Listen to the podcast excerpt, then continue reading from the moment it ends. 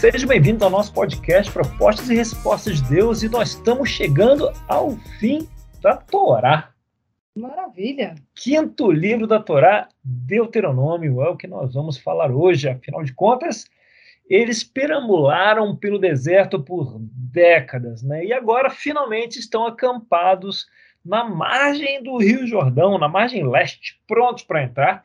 Como é que eu sei disso? Porque está escrito em Deuteronômio 1, 1. Né? Estas são as palavras ditas por Moisés a todo Israel no deserto a leste do Jordão. Então eles estão lá, né? estão se despedindo de Moisés também e recebem este livro. É, então, é, são basicamente essa presente de despedida. Né? Alguém está indo embora Uhum.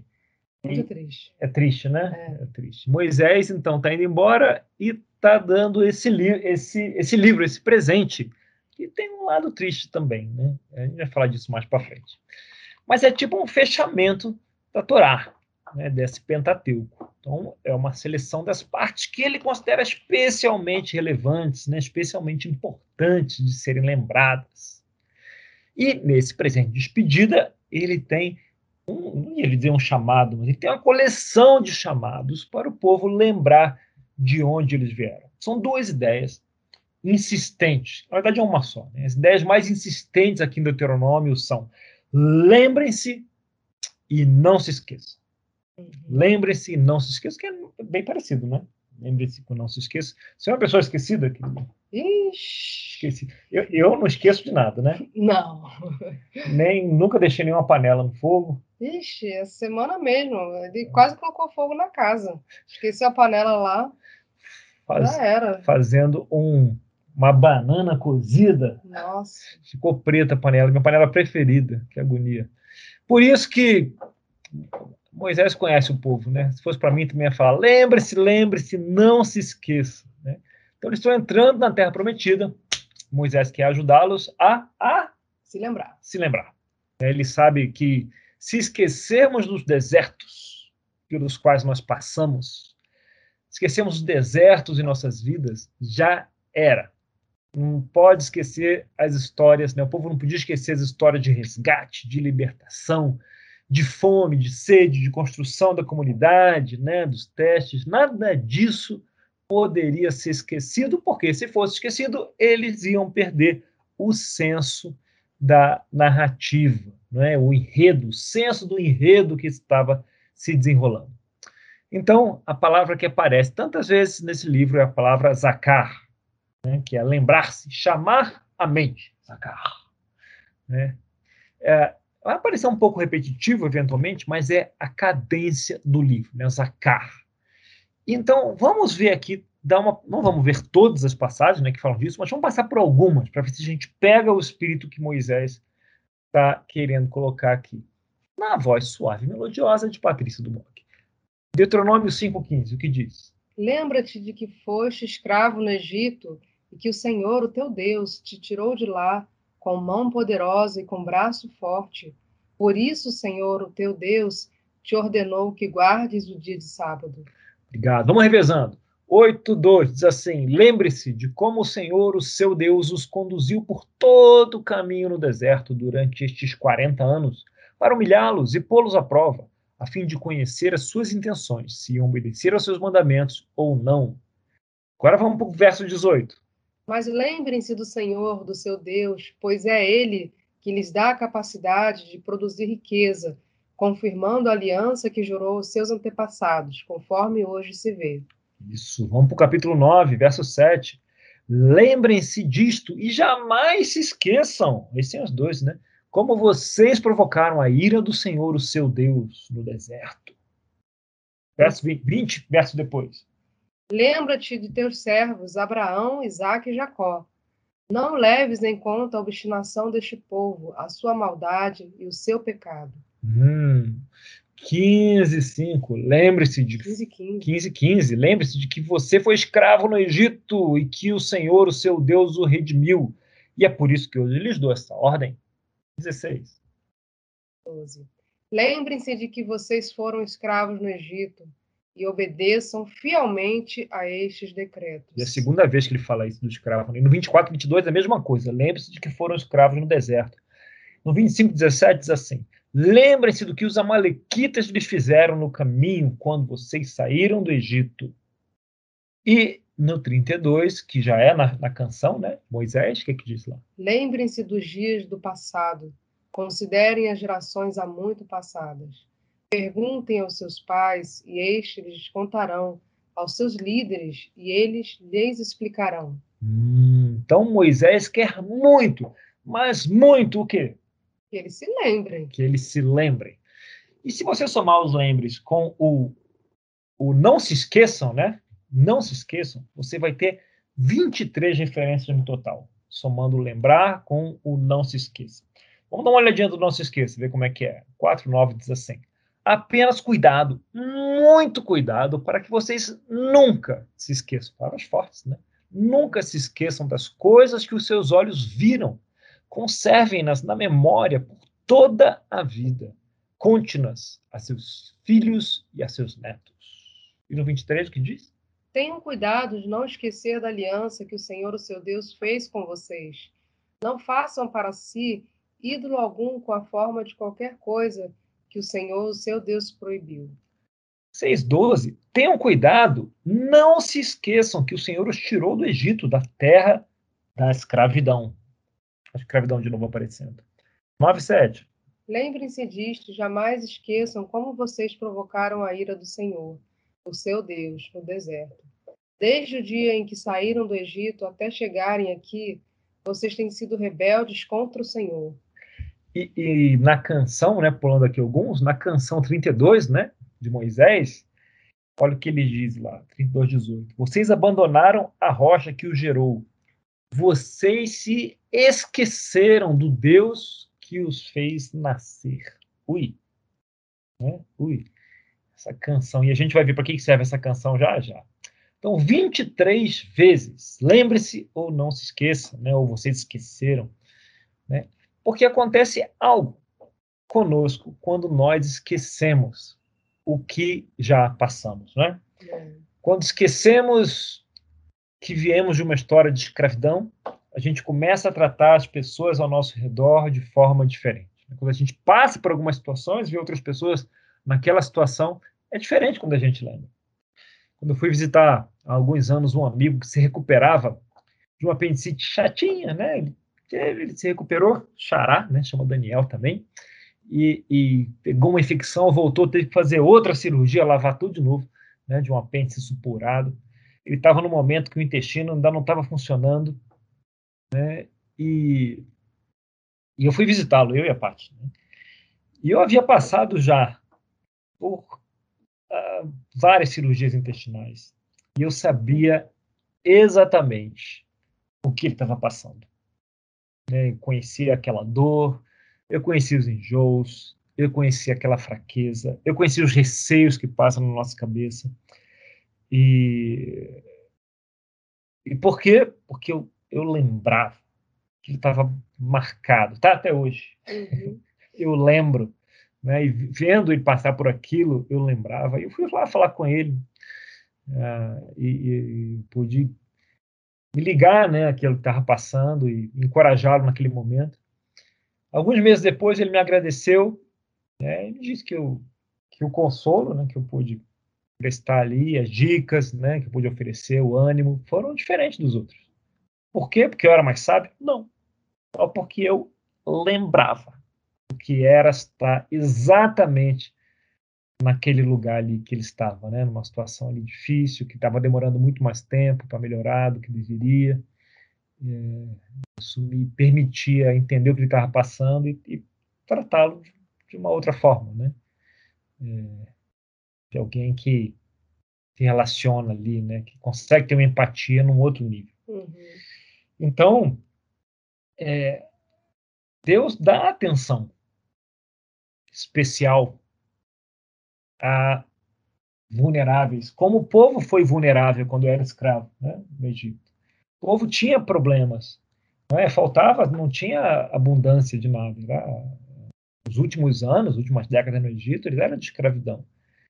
E Deus chama o povo a dar atenção especial aos grupos em posição de vulnerabilidade, o que é, naquele momento, se eles se materializavam como o estrangeiro, o órfão e a viúva.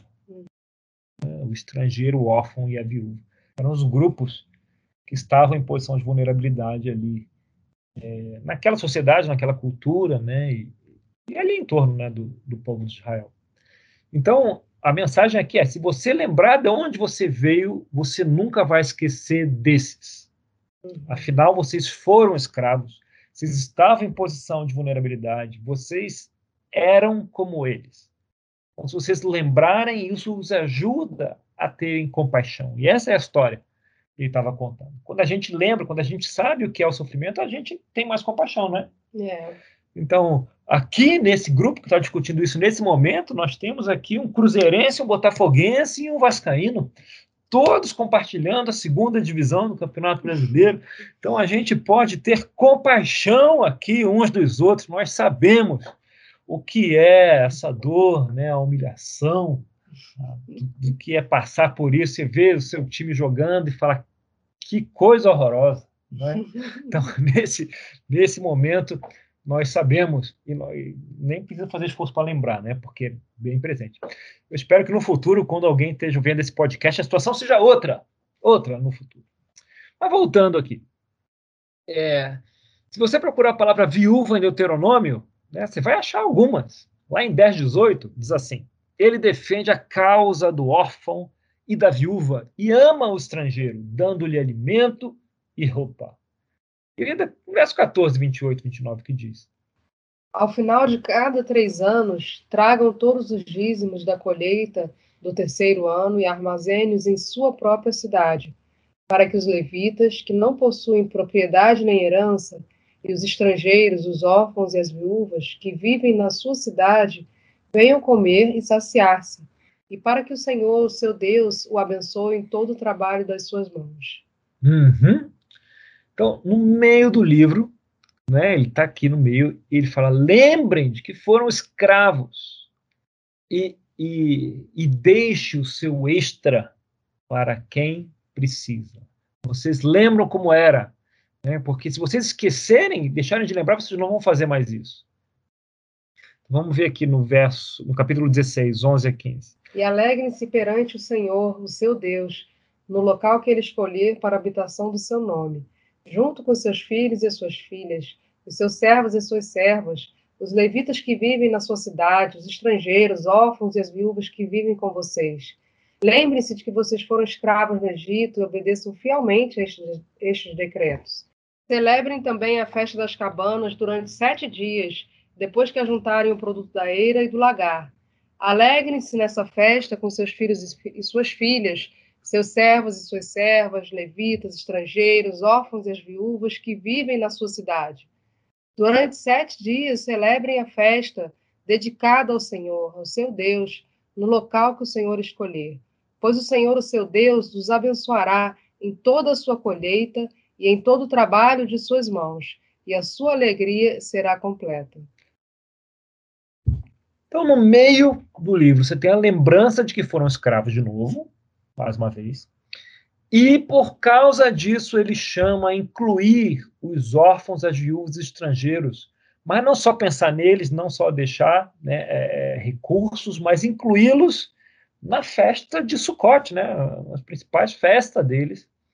É, e eles dizem essa festa das cabanas, né, tudo, uhum. Costa Cabana, tabernáculos, né, é, incluí-los nessa festa, e ele termina falando, Deus abençoará em toda a sua colheita, em todo o seu trabalho de suas mãos, e a sua alegria será completa. Essa alegria, ah, para Deus, a, a, completude da alegria está ligada à inclusão dos órfãos, das viúvas e dos estrangeiros. Então, não é somente um conjunto de leis sobre como cultivar o solo, é, isso aqui está ligado com a, com a missão, né? A missão do povo. Está ligado com o propósito que Deus transmite para o povo. Está ligado com a mensagem que o povo de Deus deve transmitir ao mundo. Povo santo. Santo quer dizer o que mesmo? Separado. Diferente, Sagrado. Diferente, né? diferente, né? Separado, diferente. Que cuida dos órfãos, das viúvas, dos estrangeiros. Muito bem. Então, uma vez que vocês sabem o que é ser escravo estrangeiro, eu não quero que vocês se esqueçam disso. e que inclua esses grupos em todas as suas celebrações. Né? Só assim que a alegria vai ser completa. E aí ele dá outras direções que incluem esses grupos. Lá no 24:19 diz assim: Quando vocês estiverem fazendo a colheita de sua lavoura e deixarem o feixe de trigo para trás, não voltem para apanhá-lo, deixem-no para o estrangeiro, para o órfão e para a viúva, para que o Senhor, seu Deus, os abençoe em todo o trabalho de suas mãos. Quando sacudirem as azeitonas das oliveiras, não voltem para colher o que ficar nos ramos. Deixem o que sobrar para quem? Para quem? Para quem? Estrangeiro, para o órfão e para a viúva. E para a viúva. Quando colherem as uvas da sua vinha, não passem de novo por ela. Quer dizer, se ficou algo para trás, deixem o que sobrar para quem? Estrangeiro, órfão e a viúva. Lembre-se de que vocês foram escravos no Egito, e por isso lhes ordeno que façam isso. Uma vez que vocês lembram que foram escravos, vocês vão cuidar dos estrangeiros, dos órfãos, das viúvas, que são os grupos mais vulneráveis, né? Des desprotegidos, desamparados. Então, já que você se lembra que você foi escravo, que você fez parte de um grupo vulnerável e desamparado, isso afeta a forma como você faz a sua colheita. Né? Assim você vai confiar que Deus vai lhe dar mais do que o suficiente. E mesmo que não der, cuide né, do órfão, da viúva e do estrangeiro. Então, é, por que, que eu farei isso? Porque eu me lembro da onde eu venho. Eu sei o que é ter pouco, quer ter nada, quer passar dificuldade, então eu cuido de quem passa também. E olha que passagem curiosa essa em Deuteronômio 25, 5 a 10. O que, é que diz aí? Se dois irmãos morarem juntos e um deles morrer sem deixar filhos, a sua viúva não se casará com alguém de fora da família. O irmão do marido se casará com ela e cumprirá com ela o dever de cunhado. O primeiro filho que ela tiver levará o nome do irmão falecido, para que o seu nome não seja apagado de Israel. Se todavia ele não quiser casar-se com a mulher do seu irmão, ela irá aos líderes do lugar, à porta da cidade, e dirá: O irmão do meu marido está se recusando a dar continuidade ao nome do seu irmão em Israel ele não quer cumprir para comigo o dever de cunhado. Os líderes da cidade o convocarão e conversarão com ele. Se ele insistir em dizer não quero me casar com ela, a viúva do seu irmão se aproximará dele na presença dos líderes, tirará uma das sandálias dele, cuspirá no seu rosto e dirá: É isso que se faz com um homem que não perpetua a descendência do seu irmão. E a descendência daquele homem será conhecida em Israel como a família do descalçado. A família do descalçado, né? Que humilhação que história mais, mais louca. Pois é, e isso aí é estranho mesmo, né? Parece estranho. Mas é, o, que, o que salta aos olhos é que você tem uma grande parte do livro de Deuteronômio que está ensinando o povo, lembra as palavras finais de Moisés aqui, a cuidar das viúvas de, de formas diferentes, né? Então, nesse caso, é, são direções para ajudar a viúva a ter filhos de uma forma, digamos, segura. Né? Se o irmão do falecido for um fiel seguidor da lei, ele vai cuidar da viúva, vai dar filhos à viúva, e a viúva vai dar continuidade ao nome do falecido, que o primeiro vai receber o nome do falecido. Né? E ela tendo filhos, vai ter alguém para cuidar dela também. Então é uma lei que cuida da viúva. Para a gente, né, sociedade é, é, mais sexualizada, né, com essa fixação de quinta série, parece um negócio esquisito. Mas para aquele povo é um cuidado, né? É um cuidado.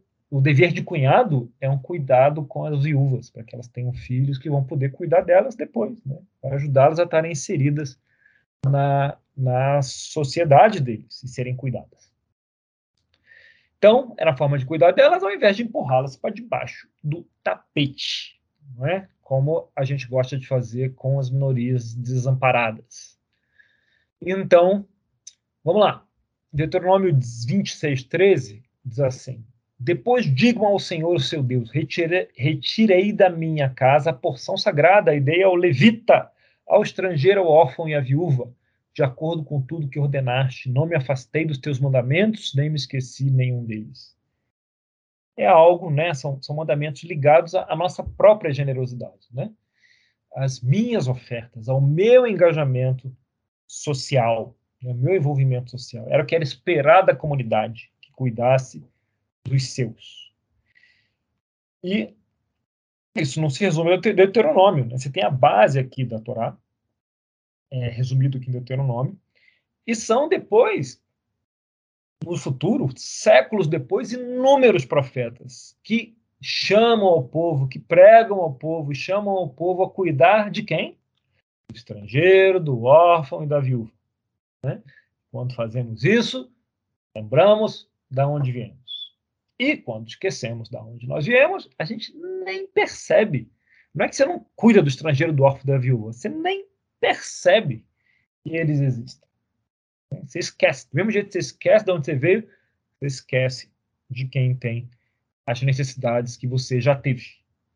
Né? Quando você já passou por muito uma necessidade, você reconhece, empatiza com o outro. Isso é chamado aqui de Deuteronômio. Então esse tema continua aparecendo, vez após vez. Então, agora uma perguntinha, Vê se você está atento. Hum. Esses caras estão prestes a entrar na Terra Prometida. Esses caras que estão prestes a entrar na Terra Prometida, eles foram pessoalmente, aquele grupinho ali que está ali, do lado de Josué, eles foram escravos no Egito? eles, eles são descendentes, né? Porque uhum. foi da geração anterior, né? Pois é, talvez alguns deles eram crianças. É, quando Deus falou que aquela geração ia passar, ele poupou que eram os maiores de X anos, né? Então, alguns deles eram crianças, mas, de forma geral, é, não foram escravos no Egito. Se eles não foram escravos no Egito, como é que eles iam lembrar disso? Os pais provavelmente viviam falando e contando as histórias, né? Pois é. Essa é a primeira geração que precisava, de certa forma, ser lembrada. Porque eles tinham realmente as histórias dos pais, como você falou, e você tinha Josué e Caleb, que iam entrar no Egito e que é, também foram, viveram mais aquela escravidão todo mundo, é a primeira geração que precisava ser lembrada, embora tivesse fresquinho, porque eles ouviram diretamente dos pais que realmente foram escravos. Então, imagine eu e você aqui, ouvindo um podcast num país onde não, não falta comida, liberdade, mas faltam outras coisas. Né? Aqui. Então, dependendo, hoje falta vacina, né? Um pouquinho. No futuro não faltará, tomara. Então, dependendo de onde você esteja, né, você tem talvez perto de você venezuelanos, bolivianos, sírios, pode ser. Né? Aqui em Brasília não tem, não vejo, né? Índios, aqui tem, Tal... índios. Sim, talvez se encaixe aí. Essa... Viúvas desamparadas é um negócio mais raro. É, tem menos órfãos hoje, ainda existem, né? mas o número bem menor, porque morre menos gente, né? Uhum. Então, morre menos pais e mães que naquela época, então tem há, menos órfãos hoje. Você tem pensão, tem Estado, né, são menos carentes. As crianças carentes hoje são menos por causa de orfandade, mais por causa de encrenca dos pais, né? Pai que bebe, né, fica preso, coisa assim. Mas a gente continua tendo os vulneráveis hoje. Quem são os vulneráveis de hoje? É difícil dizer que é um grupo. Estrangeiros, tem estrangeiro que é vulnerável, tem estrangeiro que não é. Órfãos, mesma coisa, né? é, mas o chamado para estar tá atento a esses grupos. Talvez não seja tanto um grupo de pessoas. Você tem, por exemplo, parte da comunidade LGBTIN, sei lá. Mas alguns estão bem amparados, mas outros tantos são vulneráveis, né? E, negros. Né? Mesma coisa. Alguns estão muito bem amparados, muito bem resolvidos, uhum. mas outros tantos não. Então, chamado de Moisés, é um chamado, é um chamado de Deus, né? Um chamado do coração de Deus. Né? Agora sejamos um pouco mais poéticos, né? E, e, essa parte vem lá do livro Epic of Eden, The Epic of Eden, né? É, já falamos um pouquinho lá no começo desse livro, recomendo demais se você se vir em inglês. E vamos falar então das alianças que eram formadas na antiguidade. A gente deu o exemplo da relação de suzerano-vassalo, lembra? suzerano, quando a gente falou do arco de Noé, né? suzerano vassalo, era uma das principais alianças estabelecidas na antiguidade. E essa aliança ela tinha uma forma geral de cinco partes. Começava com um preâmbulo, uma introdução pequena. Depois era apresentado o contexto histórico, como nós chegamos até aquele momento de estabelecer a aliança. Terceira parte, as leis, né, a, a, os regulamentos que a parte mais fraca, né, a parte que era de vassala, precisaria seguir para ser realmente um vassalo. Né? E ser um vassalo não é algo, ah, ser um capaz. Vassalo não é capaz, tá? Não confundir. É vassalo é alguém que está nessa aliança, que tem que seguir leis, mas ganha proteção, ganha acesso a comércio, ganha a, segurança, faz parte de uma comunidade de vassalos debaixo daquele suzerano. Então, às vezes a gente vê a palavra, ah, como um vassalo. Bem, não confundir, vassalo não é capaz, ele está dentro ali. Mas ele tinha que seguir as regras. Porque a quarta parte era é, é o que você esperar caso você fosse um bom vassalo, caso você obedecesse. O que esperar? E também o que esperar caso você fosse um mau vassalo e quebrasse a aliança, desobede desobedecesse. E nessa parte, as recompensas da obediência costumava ser uma parte mais concisa. Era assim: se obedecer, beleza, vai tudo correr bem e pronto. Agora, a lista de consequências em caso de desobediência era muito maior. O suzerano fazendo um ponto. Se quer ser vassalo? Beleza, tem aqui umas coisas boas. Mas vamos deixar claro aqui o que vai acontecer contigo se você pisar na bola. Né? Vamos aqui de, dizer de forma bem detalhada com nuances bem gráficas. Deixe-me desenhar para você o que, que vai te acontecer com as pessoas que você estima se você não seguir a aliança. As coisas não vão acabar bem de jeito nenhum, sem chance. Então, essa parte era um pouquinho maior. Por fim, haveria um fechamento, que é um poema ou uma canção, algo que fosse fácil de lembrar até porque o sujeito médio daquela comunidade, né, ali é, sob o, vassalo, o vassalo não necessariamente era uma pessoa, normalmente era, um, era, um, era uma autoridade menor, né, que tinha uma comunidade embaixo da, da autoridade dele. Então, para ajudar o, o homem médio a lembrar, tinha um poema, tinha uma canção que uh, ajudava a, aquela comunidade a lembrar do espírito da aliança né? já que o cara não ia ficar estudando o documento original. A maioria das pessoas não tinha acesso a isso. Então tinha essa canção. Qualquer estudante sabe né, que a musiquinha ajuda a lembrar da matéria. Né? Então eles podiam cantar, podiam repetir todo ano e lembrar da, da aliança. Deuteronômio, você tem a apresentação de uma aliança, ele segue esse padrão. É o Deuteronômio, logo no comecinho, lembra, eu citei no começo, essas são as palavras ditas por Moisés, né, a leste do Jordão, você tem um preâmbulo. Depois desse preâmbulozinho, que vai até o verso 4, você tem é, o capítulo 1, 2 e 3, o histórico, como chegamos até ali. É um grande histórico ali da Torá, é, no, nos primeiros três capítulos de Deuteronômio. Depois do capítulo 4 ao 26, você tem as regras e as leis. Lembre-se disso, lembrem daquilo, não esqueçam disso, não esqueçam daquilo. Lembre-se do órfão, lembre da viúva, lembre dos estrangeiros, nunca se esqueçam. Lembre-se, não esqueçam, lembrem, não esqueçam. Você tem as regras e as leis. Depois, no verso 28, no capítulo 28, você tem as recompensas pela obediência. 28, de 1 a 14, você tem as recompensas da obediência. E depois, no resto do capítulo, você tem as consequências da desobediência.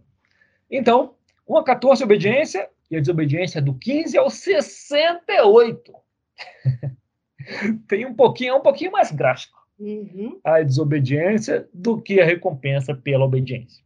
É assim, se você obedecer, vai correr tudo bem, vai chover, não vai ter aborto, vai, vocês vão ser felizes, beleza. Fique esperto aí, vai ser legal. Agora, se você não obedeceu, tem três quartos aqui do capítulo de punição. E os vassalos já esperavam que fosse assim. Não vai correr bem. Mas, como sempre, né, Deus é Deus, é santo, é diferente, e há algo diferente nessa aliança. Que é mais assim no sentido de: se vocês não me ouvirem, as coisas não vão correr bem para vocês. O suzerano vai, ele vai ficar bem, né? Como sempre. Mas, ó, se eles não me ouvirem, hum, as coisas não vão correr bem para vocês mesmos. Né? Vai haver consequências. Então, se você estudar Deuteronômio 28, vai ter umas coisas lá que pode deixar meio mexido, né? pode deixar alguns bravos, né? Ou incomodados, mas deve ser assim mesmo, porque essa é a ideia de um documento desse tipo. Essa é a ideia de uma aliança do tipo va vassalo suzerano, é assim mesmo. E, e, e, essa aliança foi estabelecida para é, mimetizar uma aliança desse tipo. Então tem a parte boa e tem a parte difícil de estar num relacionamento desse, de estar numa aliança. Né? E no capítulo 30, isso é uma coisa esquisita para ter num, num relacionamento no vassalo, que é a misericórdia, né? Mas se vocês se arrependerem, vai tudo correr bem, vocês podem se arrepender. Só, no, só numa aliança com Deus que tem um, um capítulo 30, né? uma aliança dessa. E veja só, todo o Torá aponta para a construção dessa aliança. A história do Torá é a história de Êxodo, né? Ela começa em Êxodo. Gênesis é a introdução. Então, em Levítico, você tem as regras a serem seguidas. Em Números, eles experimentam as recompensas e as punições da aliança. E Deuteronômio aparece com essa conclusão, para lembrar, para que a aliança fosse lembrada. É mais fácil lembrar de Deuteronômio do que de todo o livro de Levítico. Uhum. Com certeza. não é verdade? Deuteronômio é mais fácil de lembrar. Levítico não é o livro favorito da maioria das pessoas. É o seu favorito, querido? Não. Definitivamente não, né? É, é um belo livro, por favor, né? Livro do sacerdócio. E no fim de Deuteronômio, né, você vai ter uma canção também. Lembra? Canção para lembrar. Que está lá no capítulo 32, a famosa canção de Moisés. E é uma música incômoda, né? ela tem uma letra incômoda. Mas, querida, você que compôs já várias músicas, você pode fazer uma canção oh. com a canção de Moisés. Então, aqui, ó, por exemplo, faz uma canção aqui com Deuteronômio 32, 32, 33. Olha o que diz aqui. Você pode ler aqui? A vinha deles é de Sodoma e das lavouras, das lavouras de Gomorra. Suas uvas estão cheias de veneno e seus cachos de amargura. O vinho deles é a peçonha das serpentes o veneno mortal das cobras. Mas você não está cantando. A vinha deles é de Sodoma. Dá não, com essa letra aí tá difícil. Suas uvas estão cheias de veneno, seus cachos de amargura. O vinho deles é a peçonha das serpentes. Querida, Moisés fez uma canção, está se recusando a cantar uma canção composta por Moisés. Uhum. Mas talvez você prefira cantar as palavras finais, no 29. O que, que diz aí? Como você é feliz, Israel. Quem é como você, povo salvo pelo Senhor? Ixi, ó, isso aqui não foi nada combinado. Ô, Nathalie, depois você tira isso aí. Não tira nada, não. a canção de Moisés cantada Vou voltar aqui. aqui, ó. Como você é feliz, Israel. Quem é como você, povo salvo pelo Senhor? Ele é o seu abrigo, o seu ajudador e a sua espada gloriosa. Não dá para cantar isso aqui. Dá, mas eu preciso de pelo menos 10 minutos para fazer uma melodia aí. 10 minutos? É quase um repetista você, fazer em 10 minutos. Então, esse é o legado de Moisés. Né? Tem, fecha com Deuteronômio e ele deixa essa canção. E essa canção é cantada até hoje, sabia? Ah, é? As famílias é, é, judaicas né, é, praticam, cantam isso no nessa festa das cabanas, né, festa de Sukkot, eles cantam como família, juntos, mesmo com essa letra que você não ficou tão inspirada para cantar. Mas eles cantam até hoje. E por que, que eles cantam? Para não se esquecerem. Para não se esquecer e para lembrar. É isso? Então, com isso, nós fechamos a Torá. Bom, fechamos a Torá. No próximo papo, nós vamos fazer um, um fechamento né, de todo o Pentateuco aqui e trazer algumas orientações para a gente acompanhar é, a próxima sessão, a sessão 2. Muito bem. Com isso, senhores, se quiser um pouquinho de discussão, fica um pouco mais conosco. Se não, até a nossa próxima conversa.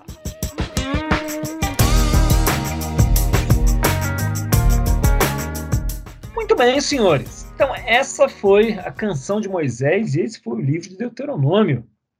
O que lhe chama a atenção aqui? É claro que o Rodrigo não leu com antecedência o livro de Deuteronômio, né? Coisa que me chama a atenção é o fato de. Lá ele fala que o dízimo vai para o levita, para o órfão e para a viúva. No meio cristão, né, geralmente não se fala sobre o dízimo e para o órfão, para a viúva e para o estrangeiro. Geralmente fica só com a parte do sacerdote mesmo. Quando eu li isso, eu fiquei assim, hum, curioso isso daqui, sabe? Porque do tipo, se, porque tem várias igrejas, tem muitas igrejas que fazem um papel social que é muito importante, que dá no mesmo, né? Agora, se a igreja não faz, como é que fica essa escritura? É interessante, porque a, a escritura é a fala do dízimo, né? É, esse é um assunto muito discutido, né? E, e para a maior parte do mundo cristão foi quebrada a vinculação do dízimo com a oferta, né? Do Novo Testamento. Pessoalmente, eu acho que não é contínuo mesmo, mas também não é tão quebrado assim. Essa, esse, os princípios né, da, das ofertas e os princípios do, do, dízimo. Claro que muita coisa não se aplica, né? Você não pode dar 10% do cominho, é, então você tem que usar a sua inteligência para aplicar os mesmos princípios né, de uma coisa e, e, e da outra. Né? Mas um chamado para a igreja ter uma função social, investir seus recursos, ela para mim é bem claro. Concordo que é bem claro. É... Não, é, é, bem. Eu também achei até mais nítido do que eu pensava, né? Quando a gente esquece de onde é veio. É meio uma antecipação de Caritas, né? Assim, aquele conceito. Não sei se eu estou falando besteira, uhum. mas não é uma coisa tão assim, uma, uma pós-traumático, igual você falou, da questão do, do, do, da saída do Egito e tal. Achei. Uhum e ali uma, uma noção de caridade, porque realmente quem sofreu muito costuma ficar com muita, uh, muitas marcas, né? Pode olhar uma pessoa que, que apanha muito na vida, geralmente ela não consegue pensar. Eu achei, achei bem bacana isso ser introduzido, entre aspas, introduzido nesse momento. Assim. É. E, e é curioso isso que você está falando, Rodrigo, porque a lembrança ela é coletiva, né? Sim. A lembrança é uma lembrança do povo. Uhum. É a lembrança daquela comunidade, do povo de Deus. O povo de Deus deveria lembrar da onde veio. Uhum. E, e se a lembrança é coletiva, ela se estende aos herdeiros da herança. Ela se estende até nós, até hoje. Sim. Esse povo que estava na beirinha da Terra Prometida, leste do Jordão, a uhum. maioria deles também não tinha sido escravo. Uhum. Né? Eles eram crianças na época e a maioria nasceu ali no deserto. Uhum. também, pessoalmente, pessoalmente, eles não tinham sido escravos. Uhum. Mas eles eram chamados a lembrar e eram chamados a ensinar para os filhos e para os netos que muito menos, né? Se eles não eram escravos, muito menos os netos teriam tido a experiência de serem escravos no Egito. Mas quando Deus fala, vocês foram escravos no Egito, lembre-se de onde vocês vieram. É, como é grande parte da, é, das palavras de Deus no Antigo Testamento e no Novo Testamento, elas são palavras para o povo. Né? A gente, elas se dirigem a nós enquanto parte do corpo, né? enquanto parte do corpo de Cristo, enquanto parte do povo de Deus. Para o nosso mundo ocidental, a gente pessoaliza tudo, né? Falar é, uhum. é, é para mim, né? Como pessoa individual, né? No nosso nosso mundo mais individualista, a nossa cultura mais individualista, a gente a gente individualiza tudo, até as mensagens, porque parece que só faz sentido para nós se a gente é, individualizar, hum. né? Para nós. Hum. Mas para esse povo, para quem escreveu, era o contrário. Né? O, a mensagem era desindividualizada, era comunitarizada ao máximo. Né? Ele está falando: olha, vocês tem que se lembrar que vocês foram escravos. E ele está falando isso com um povo que não tinha sido mais escravo. Quer dizer, o povo tinha sido, mas as pessoas que estavam ouvindo isso, individualmente, elas nunca tinham sido escravas. O povo tinha sido escravo. Né? A mensagem é para o povo. E, e, e, da mesma forma, a mensagem é para nós, não individualmente. Eu nunca fui escravo, nunca me senti escravo. Eu, eu nunca me senti nem tendo sofrido assédio moral no trabalho. Talvez bullying na escola, sim, aí com certeza, mas é, na, na, na, vida profissional, não, não enxergo nem um, um assédio moral para dizer que era parecido em qualquer grau. Mas ainda assim, como povo, é, sim, né? A, a, a, palavra de Deus, ela é quase sempre, a regra geral da palavra de Deus é comunitária. E a gente, a gente pega e tenta ler de forma individualizada. Né? Eu digo a você, ó Israel, aí a gente coloca ó o nome e tal, né, para tentar é, individualizar, o que não que seja pecado isso de jeito nenhum, né? Se isso melhora a sua experiência devocional. Ah, eu já fiz várias vezes isso. Não é? Isso tem seu valor. Agora, se você quer fazer isso, então faz da Bíblia toda, né? Faz da parte que ele fala, ó oh, Israel, eu vou arrancar seu cabelo e abrir suas entranhas, é? e deixar para os urubus comerem. Você pode, pode escolher só um lado para substituir. para ser coerente, né, na hermenêutica. Uhum. Mas é para o povo, né, para o povo lembrar, né, é, é, uhum. de um lado ou de outro. Então, se você vê como povo, se você vir como povo, isso vai te ajudar a entender para quem eles falam, o que está passando na cabeça, como eles se comunicam. Né? E aqui é um exemplo clássico de que como a palavra de Deus foi escrita, né? como pelo menos essa parte aqui, né, do Torá foi escrita para o povo como povo. Por isso a gente tem tanta dificuldade com várias passagens da Bíblia, né? Porque a nossa cultura é individualista e a gente pensa desse jeito. Eu não estou me excluindo, Sim. não. Eu penso desse jeito porque eu estou na mesma cultura. Então, é, algumas passagens demoram a fazer sentido, porque elas não são Sim, é um comando muito, é, é um comando muito coletivo, né? Parece que tem, tem o constitucional, assim. muito louco. Parece o quê? Muito o quê? Constitucional? Constitucional. É. que é para o povo, né? É. Emana do povo. Daniel, eu queria trazer a, a perspectiva da, da figura de Cristo, né, quando ele fala com, principalmente com os fariseus, nesse sentido, né, da, da, da lei e da, da ordem que eles colocavam no povo, e, e, isso é total, é assim, claro que você traz, né, existem muito mais consequências do que consequências negativas para quem não não obedece às leis do que positivas, né? mas você falando eu lendo aqui algumas escrituras, Cristo ele ele ele faz essa relação né, que o Vinícius traz também, né, do uhum. do que se fala do, como líder, como né, é, pessoa que está à frente do povo e, e, e, do povo, né, em si. Né? Tem, é, Mateus 23 fala, né? Obedeçam-lhes e façam tudo o que eles lhes dizem, mas não façam o que eles fazem, pois não praticam o que pregam. Então é, é, é muito interessante você fazer essa relação como Cristo ele ele traz esse sentido de da empatia que você colocou, né? De, de sentir a dor, de sentir ao, aquilo que, que você como povo passou e, e não exatamente a, é, o a letra fria da lei como se fosse algo né, que se bastasse por si só. Porque é muito simples né, a gente pensar, pecado é pecado e quem não, quem não, quem pratica o pecado tá, tá errado e acabou, né? Não, não é isso exatamente que, que, que traz, né? Claro, a gente tem a, a noção a, e, a, e o dever de, de seguir as, as ordenanças de Deus, mas também, né, quando nos colocamos no, no papel de, de, julgadores, a gente também está cometendo os mesmos pecados de quem os, os pratica, né? E você fala, né, ah, eu senti a dor do, do meu amigo quando eu, eu sabia. Toda vez que eu vejo um jogo de vôlei, futebol, qualquer esporte que alguém machuca o joelho, eu tenho a noção exata da dor que ele está passando naquele momento que eu já passei. E esse chamado de Deus à empatia, a você né, se colocar na posição do outro, é, é, nossa, é tão impactante, porque a gente vive num, num mundo que é, é esse, né? As pessoas querem levar para preto no branco. Ah, isso aqui é pecado, isso aqui não é. Isso aqui é errado, isso aqui é certo, né?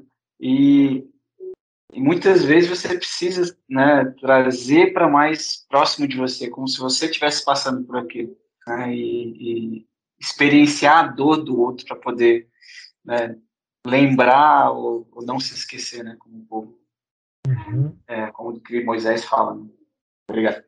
E, e, e, Moisés, ao chamar o povo a não se esquecer, né? Ele ele está chamando o povo a construir uma cultura de acolhimento, né? Um princípio, porque eles não vão ter o sentimento que você tem quando alguém é, rompe um ligamento. Você passou por isso. Então, quando alguém passa por isso num campo, você sente. Porque é, você sente ali, você lembra a dor, né? Algo físico para você. A emoção, a frustração, né? O, a irritação. Você a dor física mesmo, você lembra disso tudo, você passou pessoalmente por isso. O povo aqui, ele passou como povo, mas aqueles indivíduos não tinham passado. Mas Moisés queria resgatar aquela empatia cultural. Imagina, eu gosto disso de Deus, porque Deus é ousado no, no, na visão que ele tem para o povo, para nós. Ele quer construir uma empatia cultural, né, do povo, coletiva, comunitária, para um povo que individualmente não tinha passado por aquilo. Não é? Tipo, eu sei o que o meu amigo Daniel teve lá quando estava se recuperando da segunda cirurgia dele. Eu passei por algo parecido. Mas isso não impede que outras pessoas que nunca fizeram uma cirurgia tenham empatia por ele e possam acolhê-lo. Claro que eu vou conseguir me comunicar melhor com ele né? Porque eu consigo, no sentido, entrar na cabeça dele, nesse caso. Mas os outros, sem entrar na cabeça dele, podem ter a mesma empatia, como podem ter para alguém que estoura o joelho. Não tanto quanto você, mas você pode ter também. Então, com os, as viúvas e os órfãos, e você, né, quem não foi viúva e não foi órfão, não vai saber exatamente o que é mas pode ter a empatia coletiva, né, que eles são chamados a ter e cuidar dos vulneráveis. É isso que a gente é chamado. Lembre-se de onde vocês vieram. Ouçam. Vocês não querem que isso se repita. E, e para um para um povo que estava a humanidade aqui estava na sua infância, né, na antiguidade. Não tinham os, os, os padrões éticos que foram desenvolvidos pela filosofia, pelos autores modernos que amparam as sociedades democráticas hoje. Então, era uma novidadíssima aquilo que Deus estava querendo levá-los, elevá-los moralmente, né, espiritualmente. Muito, muito ousado. Isso. Muito progressista, palavra da moda, progressista, né? Muito progressista. Isso que Deus estava querendo trazer o povo a cuidar dos vulneráveis. É essa questão também da empatia, né? Como você também estava falando, né, David? É, é uma empatia que vai além da questão social ou, ou de doença, né, ou de uma situação da vida, né? Mas a empatia pelas fraquezas, né? Como Paulo fala, me torno fraco para ajudar os fracos. É, quando Jesus fala para a pecadora, né? Quem, quem nunca pecou que atire a primeira pedra. É, então, a questão da empatia pelas nossas fraquezas mesmo, pelos nossos pecados, pelas, pelas tentações que são mais fortes para mim, para o outro, assim, cada um tem as suas lutas maiores, né? É, então a gente buscar ter essa empatia sem classificar que, que um tipo de fraqueza é pior do que o outro, é, um tipo de pecado é, é maior que o outro, é mais condenável, né? Então, a gente ter essa empatia uns com os outros e, e ajudar uns aos outros, sabemos que, sabendo que todos estamos no mesmo barco, né, na mesma luta aí contra a nossa natureza humana. É. E, e, e se você parar para pensar como a coisa evolui, né? Assim, se tinha os. Como é que é? As viúvas, quem mais? Órfãos e, e estrangeiros. E estrangeiros. estrangeiros. E quando Jesus acolheu os párias lá da época dele, quem ele acrescentou aí? Não atire a primeira pedra em quem? Os pecadores, né? E quem eram especialmente? Ah, os, os cobradores de impostos. Exato. Os... os cobradores de impostos, eles eram pobres? Não. Mas eles eram párias mesmo assim, né? Então, eles eram, de certa forma, eles eram vulneráveis também. Você vê que a pobreza, ela não é necessariamente, é, claro, né, financeiramente, para muitos é, mas não necessariamente isso. Né? A exclusão, ela pode ser de outra natureza. Então, Jesus trazia prostitutas, cobradores de impostos, Uhum. para leprosos, Samaritanos. samaritanos, leprosos. Ele incluía esses aí é, para perto dele, que eram os vulneráveis, os, os, é, os desprezados né, da época dele. Né, que era. É, tinha mudado o conto. Não tinha cobrador de imposto na época de Moisés. Mas tinha na época de Jesus. Então ele incluía os cobradores de impostos. E hoje quem são? É isso que a gente sempre deve nos perguntar. Isso aqui, para trazer isso. E, e, e para fechar com a provocação que a gente trouxe de, de comunitário, comunitário ou individual, tem uma passagem aqui famosa. Daniel, né? antes de fechar, eu Ah. queria falar mais uma coisa.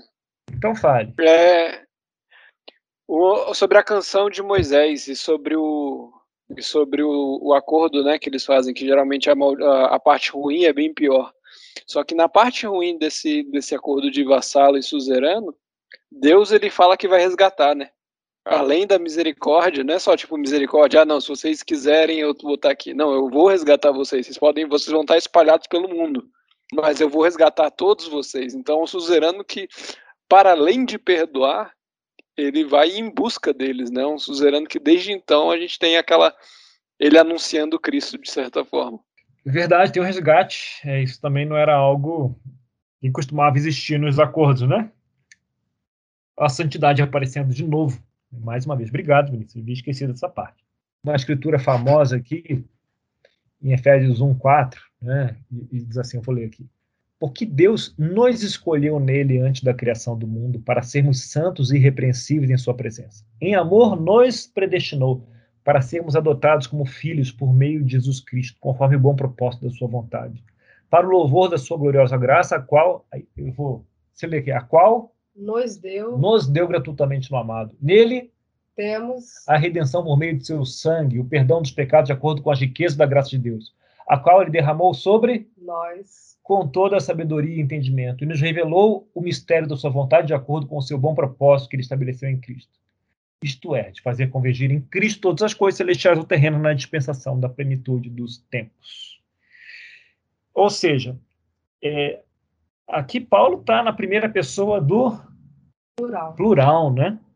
E é curioso, eu, eu, eu, leio- eu acompanho um aplicativozinho aqui que ajuda a meditar nessas escrituras, um aplicativo cristão, que eu gosto muito, demais, chama Lectio 365. E aí, quando ele meditou nessa escritura, uma coisa que ele falou é bem da nossa cultura, né? Ele fala, uau, quantas vezes eu ouço e leio esses versos e eu sou... ah, fico impressionado por eles, pelo mistério, pela grandeza de Deus, da missão de Deus e tal.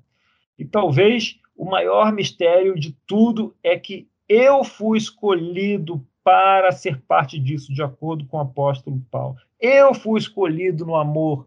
Eu fui, eu tenho isso. Eu, ou seja, a leitura ela é feita por uma lente que individualiza. Eu, eu. Faz parte da nossa carência também, né? A gente quer ser incluído. Eu sou carente. Eu também. Mas Paulo, ele ele usa uh, o nós o tempo todo. Né? Ele está falando nós como povo o tempo todo. Nós fomos escolhidos. Enquanto você faz parte do povo, você foi escolhido. Né? Enquanto você está vivendo, buscando a Deus e tal, você está escolhido. Né? Porque a visão de Paulo também era comunitária. Né? E nós colocamos na, na lente e a gente individualiza a nossa leitura. Né? Ela é muito mais comunitária. Para alguns isso faz muito sentido, para outros é frustrante.